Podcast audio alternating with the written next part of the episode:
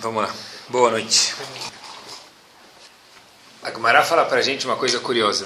O Talmud fala para a gente, no Tratado de Brachot, que a gente fala um mismor, um capítulo do, do Terrilim, que é o capítulo 145, está escrito o seguinte.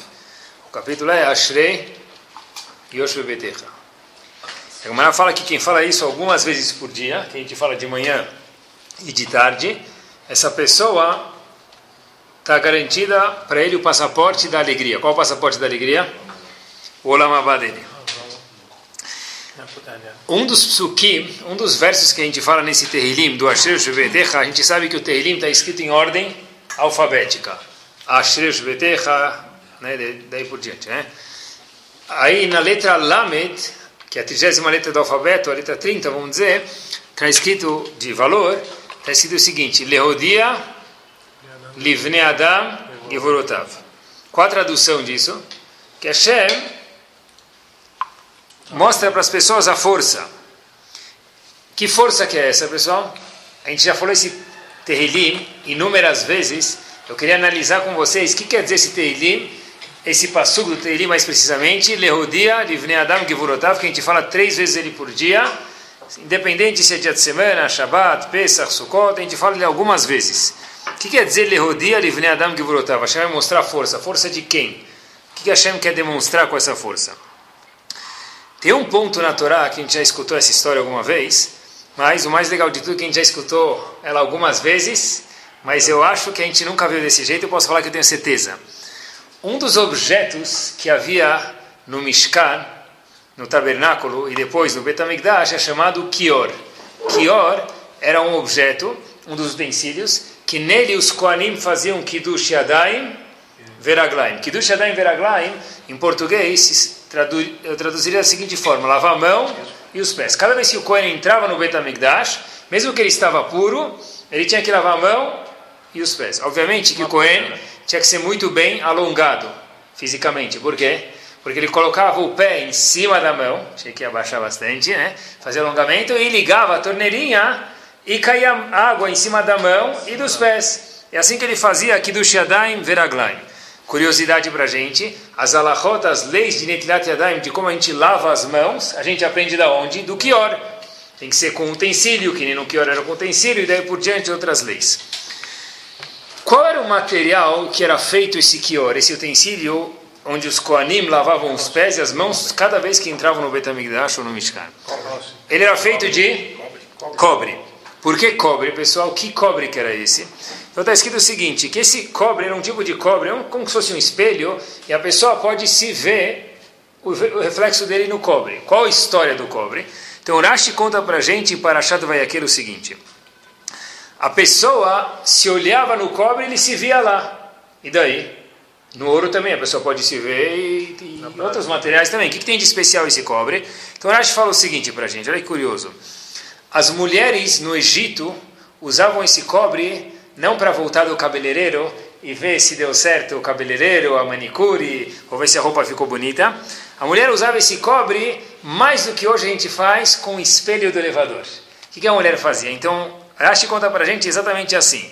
As mulheres voltavam à noite em casa e mostravam para o marido no espelho: olha, olha como eu, esposa, e você, marido, a gente fica juntos no espelho. Porque na verdade, quando o marido olha para a mulher, a mulher olha para o marido, eles não se veem juntos. Como eu posso me ver junto com minha esposa? Se eu me ver isso ou numa foto, ou numa câmera que não existia antigamente, ou no espelho. Para que, que as mulheres faziam isso, pessoal? Então, Rashi fala para a gente o seguinte lá. E esse objeto, esse metal, depois foi usado para o Kior. É o seguinte: o marido acabou de chegar da construção, ficou trabalhando algumas horas com o faraó. Ele chega na construção, as mulheres, isso Chega na construção, os Yehudim chegam na construção, nessa construtora chamada Faraó, é, construtora limitada, e ele chega em casa, está escrito que a mulher preparava para ele um prato de comida quente. Alguns gostam de sopa, outros não, mas independente do que é, não era sanduíche de atum. Era um prato de comida quente, o marido já ficava bem, era uma guarana gelada, e de repente a mulher falava: Olha como a gente fica bonito nesse espelho, eu e você juntos. E a mulher se arrumava para o marido, e aí ela convidava o marido a fazer a mitzvah de prurvu, a mitzvah de procriação, a mitzvah que existe da Torá, a primeira mitzvah de ter filhos juntos. Por isso diz Urashi para a gente, Moshe Rabbeinu até ficou com medo de aceitar esse utensílio, falou para, puxa, será que eu devo aceitar esses utensílios? Espelhos, esse tipo de espelho para colocar e fazer esse kior? Não posso aceitar isso, por quê? Porque na verdade foi usado para algum ato de sexual isso. Então isso não combina com o Mishkan. Disse Hashem, e aqui termina Urashi, Kabel, receba sobre si Moshe Rabbeinu esses objetos e usa ele para o Mishkan, mais especialmente para o Kior, que elu chavivim alai minakor. Para mim, dizendo Hashem para Moshe Rabbeinu, isso é a coisa mais Haviv. Haviv é o quê? Preciosa, mais querida. Então Moshe Rabbeinu recebeu isso. Aqui começa a história, aqui termina a história. Então, de novo, o Kior era um objeto que era usado para os Kohanim se purificarem. Moshe Rabbeinu falou, não sei se eu posso usar um ato, isso que foi usado para gerar um ato sexual. Hashem falou, recebe. E aí foi justo isso que usaram para que se purificassem. A pergunta que existe aqui fortíssima, até aqui talvez todo mundo conhecia, se não conhece, conheça agora, mas existe uma pergunta muito, muito forte aqui, pessoal, nesse Rashi. Tem alguma coisa de errado aqui. Tem um Rav chamado Rav Weinberger, ele tem um livro chamado Shemenatov, ele faz a seguinte questão. O próprio manual da vida diz que isso não pode ser verdade. Por quê? Agmará conta para gente em Masechet Hagigah, Tratado de Hagigah da Fiud Aleph Amud Bet o seguinte: tem dois tipos de averot que as pessoas correm atrás delas. Quais são os dois tipos de averot? No manual da vida, que é, o, que é a Torá, que é a Gemara, está escrito o seguinte: Gezel ve'arayot, roubo, dinheiro. Pessoa tem vontade de pegar, olha, dá para dar um jeito, passar um, dá, passar um jeito aqui no cliente, ganhar mais mil, mais meio milhão, mais dois milhões, ou o que for. Ve'arayot, arayot são relações sexuais. Nafsho mehamadato, umitavelaim. A pessoa tem mehamed é o que? Se esquenta por isso. E não só isso diz o Talmud. E o Talmud, na verdade, é o cérebro de Akadosh Baruch Hu. Mitavelaim quer dizer o quê? A pessoa está correndo atrás disso, está desejando isso, ansiando isso. Então pergunta que existe aqui é o seguinte: como pode ser que a mulher precisava olhar no espelho, olha como eu sou bonita com você. Olha como eu fui no cabeleireiro hoje no Egito, mudou a cabeleireira do Egito, eu pintei minha unha um jeito mais bonito, ou tingi meu cabelo para cá ou para lá, eu fiz o penteado diferente, por isso que eu consegui te conquistar fisicamente para que a gente tivesse ter filho? Como é possível isso? O homem, diz Agmará, por si só, tem vontades próprias de cada vez ter mais conquistas monetárias, às vezes até de formas erradas e desonestas que é Gezel, e também Arayot, são relações sexuais proibidas que os homens não precisam de um incentivo. Talvez a mulher precisasse de um incentivo, não o homem. E Urashi conta exatamente o contrário na história do Kior. Por quê? Mas não era proibido. Não, Arayot é qualquer relação. Olha o que ele responde, pessoal, olha que interessante. Paró, o faraó, que escravizou o povo no Egito, ele de tamanho não tinha nada. Ele era baixinho, ele era um anão. Mas, como se diz em português, tamanho não é documento. Não é documento. O tamanho dele era inversamente proporcional à sabedoria dele. Era uma pessoa muito esperta. Rachá, malvado, mas esperta, pessoal. Faraó falou: o que adianta eu escravizar esse povo judeu? Preciso fazer uma coisa muito mais grave do que isso. O que Faraó fez? Faraó chegou num momento, num estágio da, do, do, do, do, que ele fez os Eudim escravizarem, que ele falou o seguinte, olha, vocês não são só meus escravos, mas eu domino também o quê? O pensamento de vocês. O que quer dizer isso?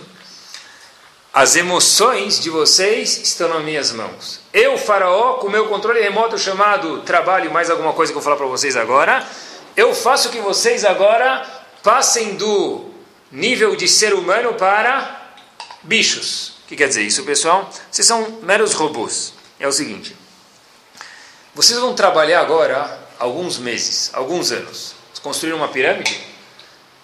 Farol fala, ó meu amigo, eu mudei de ideia agora. Você mesmo que construiu a pirâmide vai fazer o quê?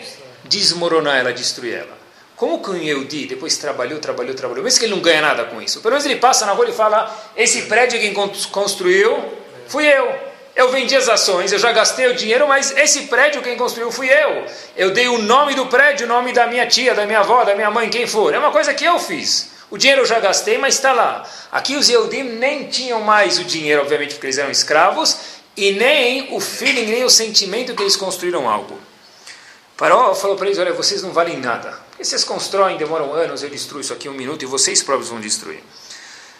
De repente, os Eudim chegaram num nível que eles falaram: A gente vai ter filho para quê? Para sofrer? Eu não tenho mais nem vontade de ter filho, não é só por ter filho. E mesmo que pudesse talvez não ter filho, eu não tenho mais nem vontade de ter relações com minha esposa, por quê? Porque eu já não, eu não, não tenho mais vontade nem de viver. Eu já give up, como se fala, eu já abri mão da minha vida. Fala, olha como ele é esperto, pessoal.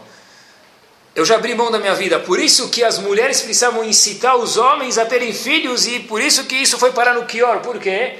O Talmud diz que Arayot é uma coisa que o homem vai atrás, isso enquanto ele é homem. No momento que o homem passa a virar uma célula ambulante, ele não, não vira mais gente. Então ele já não tem mais, ele já não tem mais o que, pessoal, vontade de roubar, não tem vontade de fazer nada. Por isso que, na verdade, as mulheres precisavam conquistar os homens, pessoal.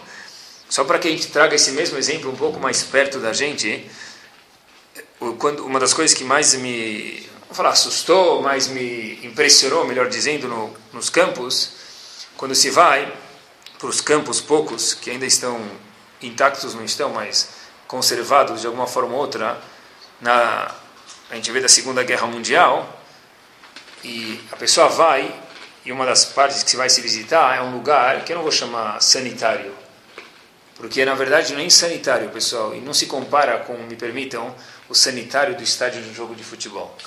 Não se compara. São dezenas de buracos no chão onde todo mundo que tinha que ir uma vez por dia no banheiro, exatamente no mesmo momento. E aí alguém pergunta para o guia que leva a gente na viagem na Polônia, e se o indivíduo quisesse ir outra hora no banheiro? Ele não ia querer. Ele vai uma vez por dia na hora que o comandante alemão quiser. Onde um Yehudi não é que ele não tem força mais de trabalhar, não é que ele está cansado de trabalhar, é que ele não tem mais vontade de fazer o quê? de viver. Eu não sou mais gente. Quando você entra lá e fica lá um minuto olhando o pessoal, e eu fazendo necessidade, me permito na frente dos outros, porque é uma coisa que está lá ainda, a pessoa já passa de ser humano para o quê? Ah, um status anterior a isso, pessoal. Um status um ponto menos do que isso. O Rambam fala para a gente, o Rambam tem um livro chamado Yad HaZaká, um dos livros do Rambam. Por que é chamado Yad? e Ademão, na verdade são 14 livros. Yud, Dalet, 10 e 4 dá 14. O Rambam Maimonides conta para gente, lá ele tem alachot sobre todo o Talmud. O Shulchan Aruch, que é nosso código de leis, curiosidade, não tem alachot sobre tudo. O Shulchan Aruch tem leis práticas de hoje em dia. Por exemplo, leis que têm a ver com o Betamigdash, que hoje em dia infelizmente a gente não tem. Não existe nenhuma lei no Shulchan Aruch no código de leis. O Rambam já sim traz todas as alachot. O Rambam tem uma lei um dos sete de lei que ele tem, que não tem no Shulchan Aruch, é chamado Alachot Melachim, sobre reis. Como um rei tem que conquistar uma cidade. Porque tem um rei judeu, por exemplo, David, Melech Israel, ele precisa conquistar uma cidade. Então o Rambam escreve como um rei, no futuro vai ter que conquistar uma cidade. O Rambam traz em Alachot Melachim, no sexto capítulo, a sétima alahá seguinte, alahá, olha que interessante. Kshetzarim al-ir letovsa. Quando uma pessoa vai numa cidade e conquistar essa cidade, é proibido um rei Yehudi, essa é uma alahá, ir norte, sul, leste, oeste, rodear ela, fechar ela dos quatro, cercar ela dos quatro cantos. O que, que se faz? Ela o rei vai com os soldados dele, os Yehudi, em três cantos.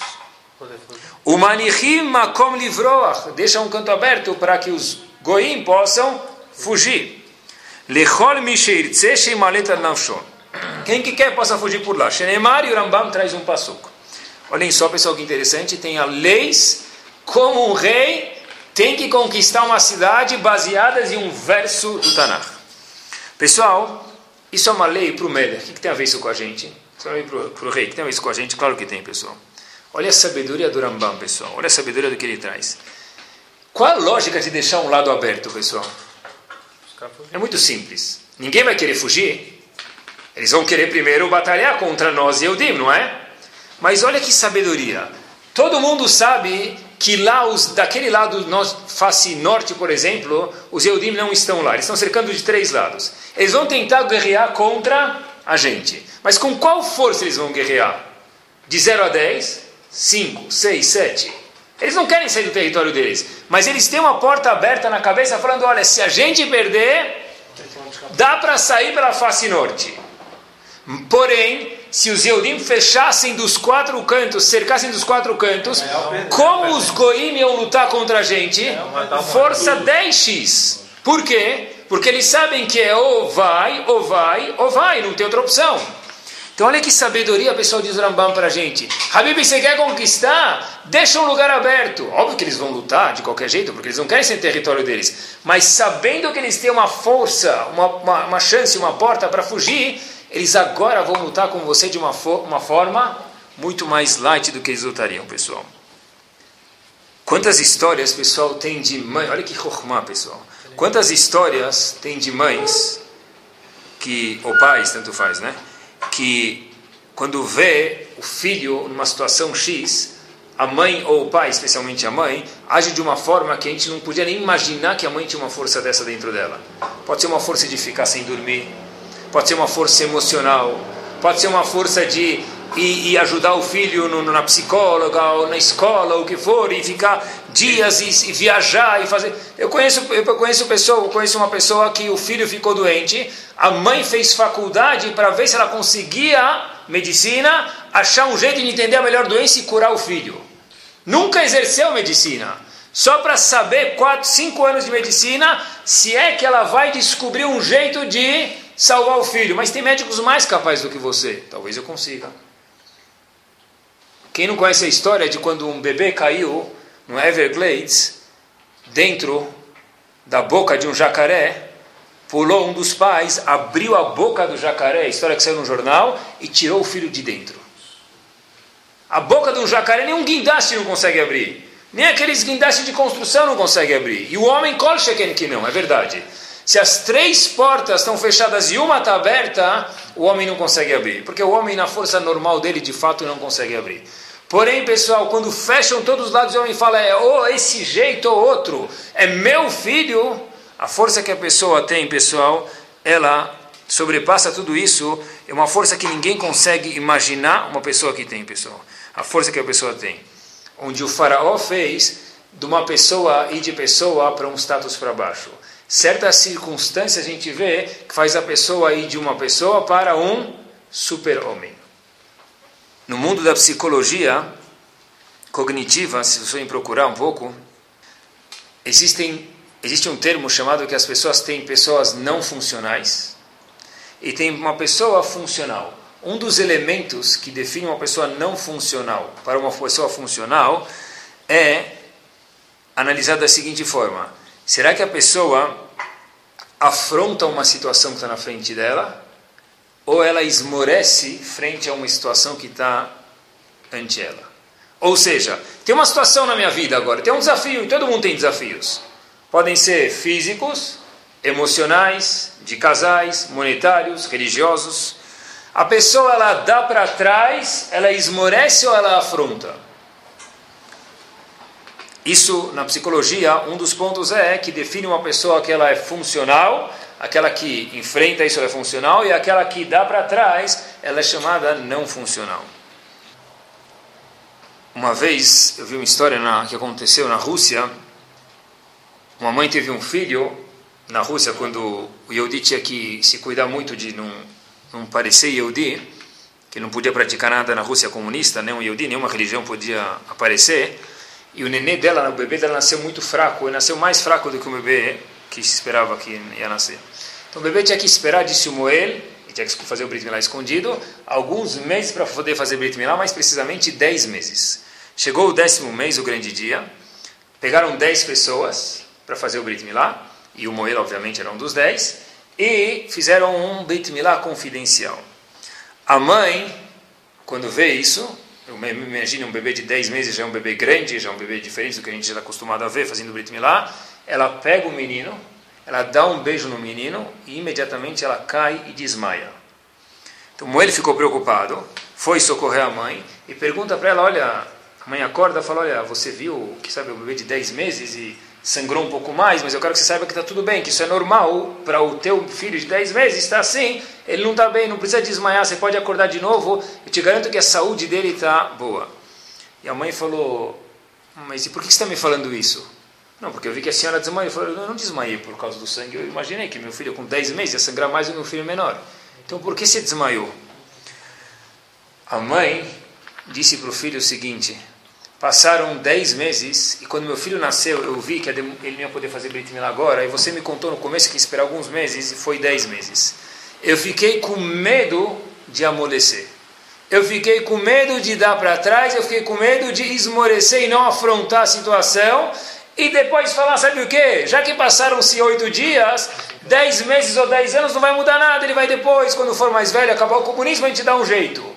E eu desmaiei, não por causa do sangue, mas porque hoje, depois de dez meses, foi a primeira vez que eu dei um beijo no meu filho. Eu jurei que não ia dar um beijo no meu filho até que ele fizesse Brit Milá para que eu tivesse certeza que ia fazer Brit Milá no meu filho. Quando eu dei um beijo no meu filho, depois de 10 meses, nunca dei um beijo nele desde que ele nasceu, foi isso que me fez desmaiar. Onde a gente vê, pessoal, eu acho que essa é a tradução do Passugo do Teilim.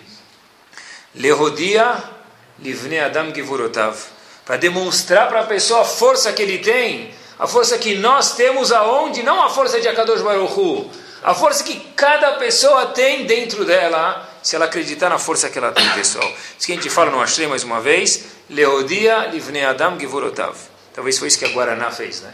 Se vocês pegarem as latas de Guaraná, tem alguns, algumas latas que é Copa do Mundo, ou jogos, melhor dizendo, está escrito Guaraná, a energia que contagia. É isso mesmo. O objetivo deste shiur de hoje é, não é pago pela Guaraná, mas o lema aqui é igual. A energia que contagia. A gente tem que entender de fato, pessoal, que existe uma energia dentro de cada um de nós e tem que de fato entender, Livnei Adam que A pessoa tem que saber a força que existe dentro dele, pessoal. Para que a pessoa entenda um pouco da força que ele tem, eu acho que é indispensável dois ingredientes. Um deles, pessoal, é que a pessoa tenha emuná, que a pessoa tenha fé, porque se a gente for olhar, a gente começou contando a história das mulheres no Egito, por que, que as mulheres falavam para os maridos: vamos ter mais filhos. Por que não foi o marido que falou para a mulher? A mulher não estava passando o dia no shopping center do Egito.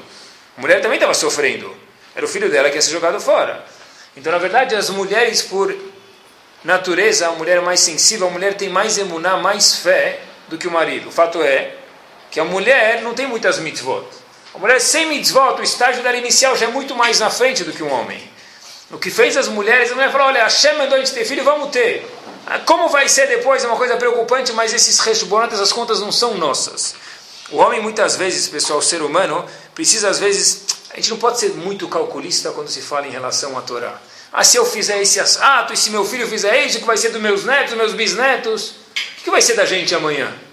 Ninguém sabe. Bezerra Hashem vai ser ótimo, muito bom. Mas ninguém sabe. Então a pessoa tem que ter um pouco de emuná e fazer um pouco menos de contas quando se trata especialmente, pessoal, em relação a coisas religiosas e, e parar de cada vez ir para trás, pessoal. Uma vez um indivíduo chegou para um Rav, famoso, que até hoje as pessoas vão no kever dele visitar, chamado José Milublin. José Milublin um Rav famoso, que não era que fique agora mesmo. José Milublin, uma vez um aluno trouxe para ele uma caderneta com que atos ele queria fazer naquele período para poder fazer a Vodat Hashem melhor, para poder trabalhar Hashem melhor e crescer espiritualmente. José Milubim leu a caderneta, viu os atos e falou para o menino, para o jovem, o seguinte: Olha, eu adorei, mas ele escreveu um comentário embaixo. Ótimo, porém planeje fazer o oposto. O menino entendeu, falou: Olha, se está ótimo, então por que fazer o oposto? O José Milubim falou para ele o seguinte: Olha ele está ótimo. Mas certeza absoluta, durante esse período que você se cometeu a fazer isso, você não vai conseguir fazer tudo. Tem coisas que você vai escorregar e tem coisas que a situação vai te permitir fazer o que você está imaginando. Saiba também fazer o oposto. As coisas não vão sair exatamente como você planejar. E não é por causa disso que você tem que o quê? Give up. Porque isso aqui é parte do mundo. Tem a famosa frase, né? Penso, logo existe. Viu uma frase que não é menos verdadeira, e ela é verdadeira para muitas pessoas: penso, logo desisto. Tem pessoas de verdade que falam: se eu pensar muito, eu vou desistir. Então, é, de fato, tem casos que a gente não tem que pensar muito. Mas tem outros casos, pessoal, que a gente tem que pensar e mesmo assim não desistir. Porque senão, isso aqui foi o que Faraó fez com a gente, pessoal. Faraó fez com a gente que a gente não conseguisse pensar. Hitler e Maximov Zikro fez com que o quê? O ser humano não tivesse mais vontade de fugir do campo de concentração. Quando abriram os campos, as pessoas não queriam sair de lá. Para que sair? É isso que eu só não tenho como mudar. Sair para onde? Para quê? Esse é meu habitat. É, mas às vezes tem que fazer muita coisa sem pensar mesmo. Às vezes não tem que pensar isso. às vezes tem que, é isso mesmo. Hashem às vezes pede que a pessoa Leodia livre Adam saiba a força que ele tem. Se uma mãe fosse pensar quando o filho estava na boca do jacaré, ela nunca ia pular na água. Porque eu sei, duas, sei duas iscas para o peixe. No fim, salvaram os dois. Mas aí é uma luta entre emocional é, mas a pessoa tem que saber que no, no fundo, pessoal, quando a pessoa precisa mesmo, se fecharem os quatro cantos, a pessoa não vê saída como o Rambam contou pra gente, a pessoa vai conseguir. Obviamente que dentro de um limite, mas a força que a gente tem, ela é muito mais do que a gente imagina, pessoal. Pensar, não pensar. Depende do, da situação. Não pensa muito e faz. Às vezes, a pessoa começa a fazer, eu já escutei isso muitas vezes. Eu comecei a estudar, e dois dias que eu comecei a estudar, Minas Shamayim, você não sabe. Choveu e não dava para chegar no Havruta. Duas vezes aconteceu. Você é um Siman Minashamay, que não é para mim estudar. Já escutei isso muitas vezes. Eu pensei em fazer tal coisa Shabbat duas vezes. Nas duas vezes que eu imaginei não fazer tal haverá no Shabbat, ou fazer tal mitzvah melhor, naquelas duas vezes não tinha minyan. Eu falei, eu vou na sinagoga chegar cedo. Eu fui para tal lugar, naquelas duas semanas justo não tinha minyan. É um Simar Minashamayim, eu virei Navi agora profeta. Hashem falou comigo que eu não preciso fazer dessas duas mitzvot. Isso é uma Simar Minashamayim, que o cara está ficando bobo. Não existe isso. Isso aqui é um Simar Minashamayim que Hashem está te testando e vendo se você vai tentar uma terceira vez. Se você vai afrontar a situação ou dar para trás. Tem um livro, pessoal, em hebraico, que saiu faz eh, uns dois anos atrás, que conta a história de um Rav, que foi Rav na Inglaterra, chamado Rav Eliel Dessler. Aquele que escreveu um livro ficou famoso por esse livro também, chamado Mirtav Melial. Rav Dessler, nesse livro, não conta a história da vida dele, e no comecinho do livro, as primeiras 20 folhas, havia, conta que havia um shochet, uma pessoa que fazia shkita, abate, em Gateshead, na Inglaterra. Quem não sabe agora, pessoal Gateshead, na Inglaterra, tem Shivot, muitas escolas para mulheres, e outras escolas de Shivot para meninos, é um dos, um dos centros de Torá do mundo. E o shochet que fazia abate lá, em Gateshead, ele viu que a Yeshiva podia, que a cidade de Gates, que não tinha nada naquela época, poderia crescer. O que, que ele fez? Ele mandou carta para 21 Rabanim. Pegou 21 Rabanim, mandaram cartas, olha, eu preciso de uma pessoa que me ajuda, para que a gente possa montar uma Yeshiva aqui em Gates e dar continuidade a ela para que Gates, aqui na Inglaterra, possa florescer.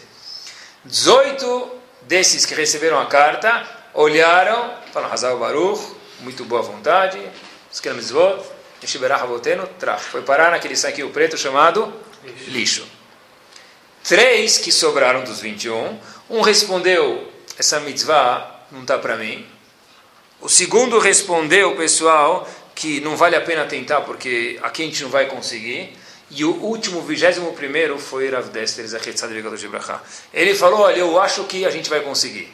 Rav Dester foi com um shochet e foi ele que fez o que existe hoje em Gateshead. Pessoal, vamos ler um pouquinho do que existe hoje do mundo de Torá em Gateshead. 18 falaram não vale a pena. Dois falaram não combina comigo, eu não consigo. O vigésimo primeiro falou o quê? Eu topo.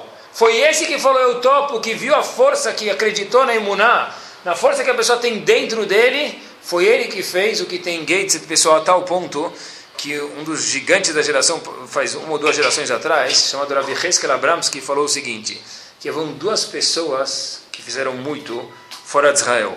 Ravaron Kotler fez um mundo de Torá chamado Leico, da maior estivada do mundo, até hoje, fez uma revolução na América, assim também fez Rav Dessler uma revolução na Inglaterra. Igual Ravaron Kotler fez uma revolução na América, Rav Dessler fez uma revolução na América. Qual a diferença entre Rav Dessler e os outros 20, pessoal? Não era o tamanho da barba. Não era o tamanho da barba. Não era quanto ele balançava na Midah. A diferença entre Rav Dessler e os outros é o quê? Um teve atitude, e dos 21 a gente não está julgando os outros 20, mas eles não tiveram a atitude que ele teve e deram para trás, pessoal. Então acho que uma das coisas que a pessoa precisa ter para ter força de verdade é acreditar, temurar em Hashem e não fazer muitas contas muitas vezes. Ele tem que se jogar no mar mesmo. Dessler não, sei, não, fez, não pensou muito. Falou, olha, eu acho que vai dar, vamos tentar. Se não der, não deu, mas eu vou lá tentar para que dê, de fato. Eu acho que tem um segundo ingrediente, pessoal, que ajuda a pessoa a desistir menos e ter mais força, ou ajuda a pessoa a ser mais af af afrontadora às situações e menos passivo, pessoal. Como a pessoa cresce, pessoal, como a gente pode cuidar dos nossos filhos, eu queria falar agora, nesse ponto aqui, em relação a essa midá. Estou fazendo um curso de psicologia e tem duas teorias que são famosas no mundo da psicologia, e acho que tem a ver um pouquinho com a gente, então só para a gente ver até onde vai isso. Tem uma teoria que é chamada teoria de Winnicott, foi quase em 1900. Ele conta que, é pachuto, mas já que está escrito, a gente usa nomes de psicólogos que é mais famoso, então vamos fazer assim. Que uma criança que é bem cuidada num primeiro estágio de vida, essa criança tem mais segurança e mais força para testes na adolescência e em toda a sua vida. A gente está falando agora de uma pessoa ter mais força. E para ter força para os testes tem que ser menos, permitam Maria Mole, ter mais segurança. Isso depende do que?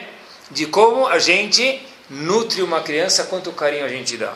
Tem uma segunda teoria parecida, é a teoria chamada teoria de Bowlby, ou teoria do apego, tanto faz, tem dois nomes, são sinônimos, que ele fala que todo ser humano nasce com uma necessidade de um afeto emocional. E diz ele que conforme eu dou esse afeto e crio esse afeto, o ser humano se constrói. Conforme ele se constrói, isso constrói o quê? A segurança dele, obviamente, a chance para que ele possa ir mais para frente na vida, desafiar mais a vida ou ser mais passivo, pessoal. Quer dizer, através da emuná em Hashem, e esse segundo ponto que a gente está falando agora, ter uma adolescência saudável, eu acho que a gente fala muito de ter emuná em Hashem, esse shur é para que a pessoa tenha emuná em quem? Em si próprio. Ter emuná em Hashem é óbvio que é, é, é indispensável, Anohi Hashem Elokecha, o primeiro dos dez mandamentos. Mas muita gente esquece que a pessoa tem que ter emuná, acreditar em quem? Em si próprio. Autoestima. Talvez seja autoestima, é isso mesmo. Teve um indivíduo, vocês conhecem ele? Amigo de todos nós. Nossos filhos adoram autógrafo dele, dos funcionários dele. Ele trabalhou num jornal, ele foi demitido por falta de criatividade. Sabe qual era o nome dele? Walt Disney. Ele coloca um monte de ratos, não é dededrim para dedetizar. Quando é rato em casa barmenan, a gente paga para sair de longe, né? quando é insetos é longe, aqui a gente paga para ver o rato. Não só para ver o rato, para pegar um indivíduo que nem se sabe falar o nome dele, que está vestido de rato, e pegar um autógrafo em Disney, a gente fica na fila. Né? Quem criou isso? Walt Disney. Qual era o trabalho dele? Ele era jornalista, ele foi demitido por falta de criatividade. Vou trazer prova de não Yodim, pessoal, mas é prova do mundo, a gente precisa saber. Tamim. Se uma pessoa dessa fala, dou para trás, daqui 120 anos fala, olha meu amigo, olha quantos ratos você podia ter produzido. Essa pessoa ia entrar em piripaque. Hashem faz a mesma coisa com cada um de nós depois de 120 anos. Olha o que, que você poderia ter feito, olha o que você fez. Faltou emuná, mas não emuná em mim, Hashem dizendo.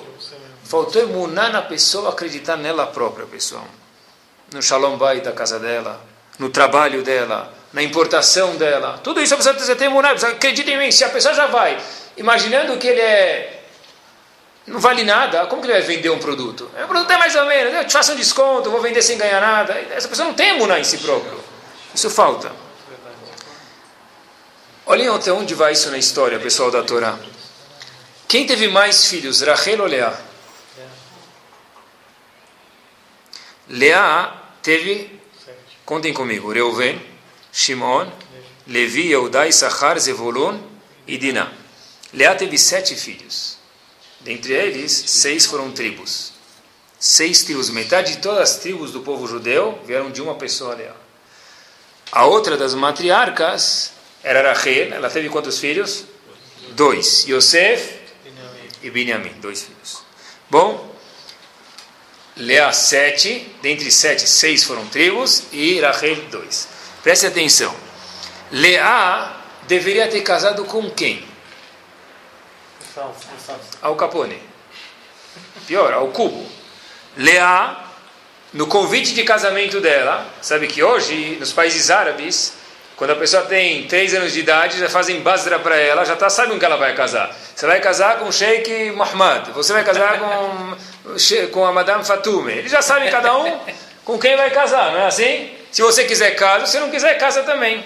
Antigamente também era assim. né? Então já estava lá comprometida. As ações de Leá já estavam vendidas para Esav. Assim Hashem conta para a gente, assim está na Torá. Se Leá tivesse casado com Esav, ela ia ser bisavó de quem, pessoal? De algum terrorista que foi contra os Yehudim. De quem, que, que filhos saíram de Esav?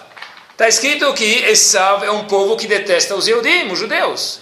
Quer dizer, Leá deveria ser a tataravó, talvez, de Marshemov e Zichro, Hitler.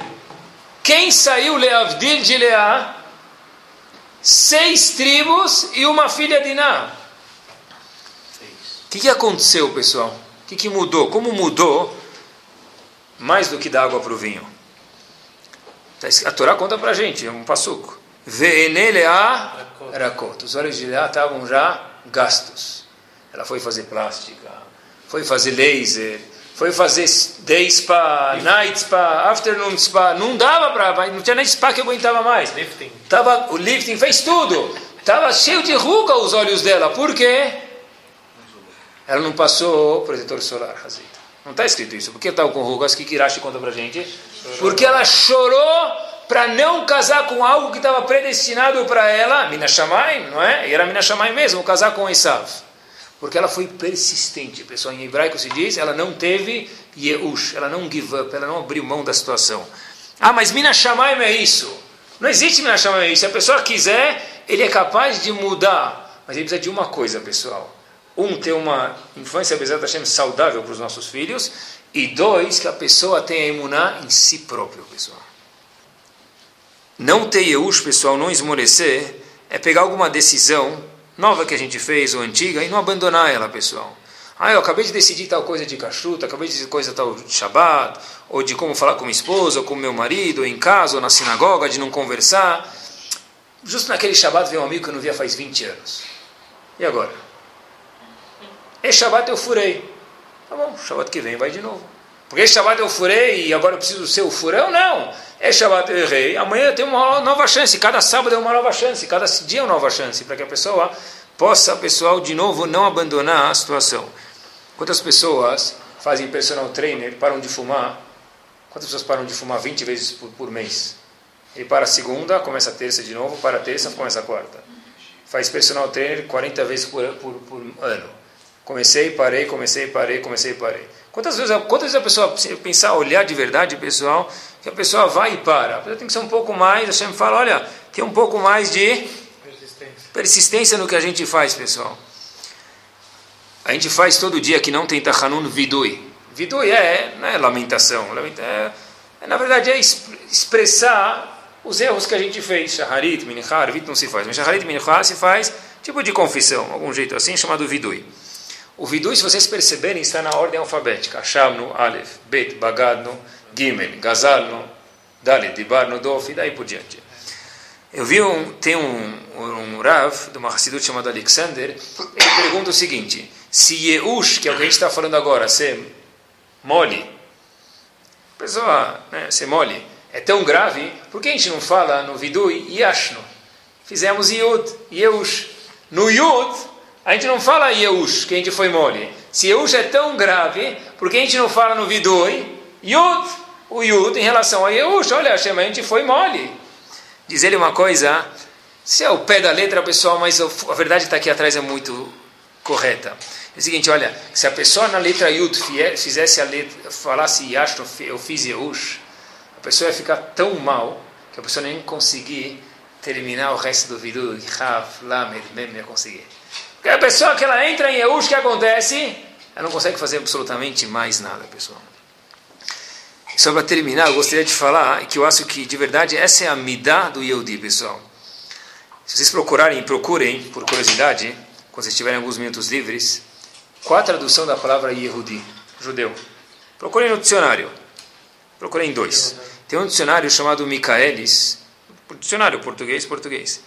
ele traz, se não me engano, sete definições. A sexta definição, podem procurar, confirmem, é avaro. Judeu quer dizer avaro. Avaro em português, pão duro. Ah, talvez a gente tem culpa. Pode ser que a gente tenha culpa nisso, pode ser. Pode ser. Pode ser. Pode ser que quando a gente vai no táxi dá 8,40, eu devo dar 9 ou 10, não preciso pedir 60 centavos de troco. Talvez é uma coisa que a gente tem que se cuidar de fato para não fazer Hilul Hashem, é óbvio. É óbvio.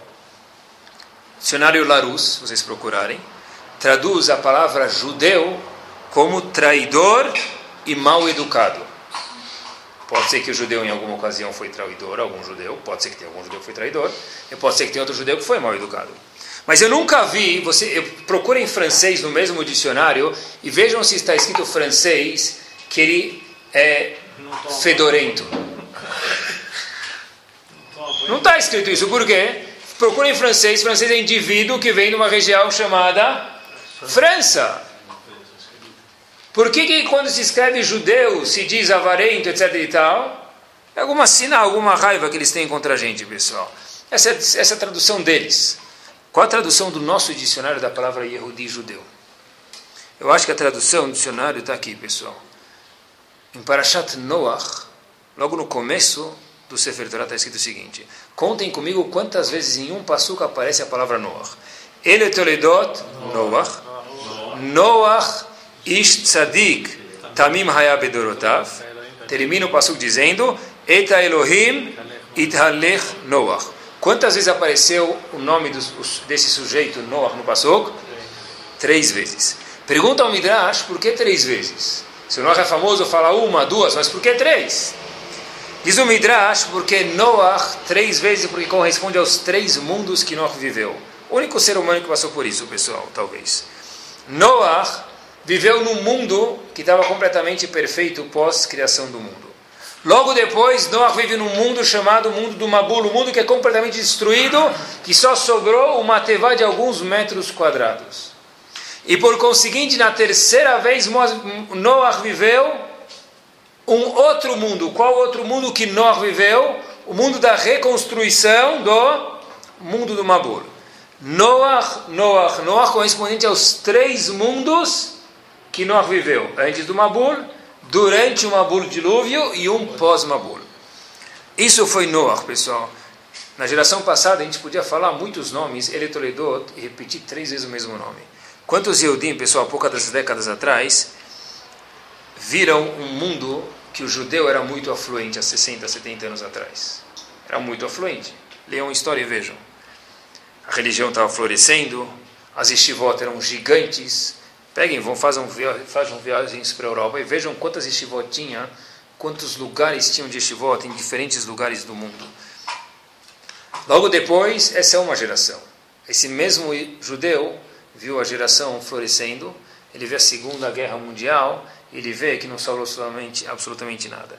Esse mesmo judeu, se foi cair, por exemplo, no Israel, ou talvez em algum lugar da Europa, ou talvez ainda mais nos Estados Unidos, ele viu o mesmo mundo que reconstruindo. Nós viu os três mundos. Houveram avós que viram os três mundos também. Antes da Segunda Guerra, durante a Segunda Guerra e pós-Segunda Guerra, que não acreditavam que ia ter mais nada pessoal e tem tudo que tem hoje em dia. O povo judeu é expulso, ele se recompõe, pessoal. É um povo, na verdade, que, queira você ou não, em alguma parte do jornal ele vai aparecer. Seja por bem ou não por bem, o povo Yehudi aparece, não existe talvez nenhum lugar do mundo que tenha uma semana, que vai passar uma semana inteira, que não aparecer uma notícia de alguma coisa judaica, ou de Israel, ou o que for, pessoal. É um povo de verdade que só, só existe porque porque a gente não abre mão do que a gente tem, pessoal. É um povo que não pode parar de sonhar, porque se Yehudi começar a fazer contas e falar, olha o que aconteceu, onde eu vou chegar, de fato ele não tem o que fazer. Eu vi que uma vez uma pessoa me falou que tudo depende dos sonhos que a pessoa tem, né? Pessoa para viver precisa sonhar. Então ele falou o seguinte: por conseguinte, não perca tempo, vá dormir. Tá bom? Sabe que teve o Rosh de Eshatorá em Israel, falecido, faleceu há pouco tempo atrás. Ele fala que sempre que alguém começa uma coisa nova, ele conta da parte dele próprio, ele que foi um dos fundadores, vamos falar do Kiruv, esse conceito chamado Kiruv, há 70 anos atrás ele fala o seguinte: sempre que a gente começa alguma coisa nova, ele fala, eu conto isso por experiência própria, chamam você de louco. Então o que você faz de novo é louco. De repente, quando começa a dar certo, as pessoas falam, eu sabia que isso ia dar certo. Logo depois, quando dá muito certo, o indivíduo vem e fala, certeza que se eu fizesse isso, teria dado muito melhor. A pessoa precisa saber de fato, a pessoa que a pessoa precisa sonhar. A pessoa, na verdade, precisa sonhar, pessoal, e fazer o quê? Colocar esses sonhos na realidade, pessoal. Que a gente tenha o zehut de poder fazer nossos filhos crescerem com saúde para ter segurança, como a gente falou, mas não menos, pessoal, que a gente tenha nós próprios para poder passar para os nossos filhos emuná, não só em Hashem, que é indispensável, mas que cada um possa ter emuná em si próprio e ser dos time, do time, não daqueles 20 que falaram para aquele shochet na Inglaterra, não dá, não combina comigo, eu não consigo, eu não posso, mas ser do time do Rav Dessler. Esse time de Inglaterra a gente pode torcer para ele. Então tem que ser torcedor do time da Inglaterra. Que time da Inglaterra? O time do Rav Dessler. Esse time fala, olha, eu apoio isso. Eu vou fazer isso. Eu não vou give up. Se Bezat Hashem a gente possa ser dos times das pessoas que afrontam e não dão para trás. E que Bezat Hashem, com, a, com o sucesso e a vontade que a gente tem, como disse, Leodir Adam. Se a gente acreditar na força que a gente tem, de fato Hashem vai dar para a gente Koach, força para que a gente possa ir muito longe e ter muita tzlach. Amém.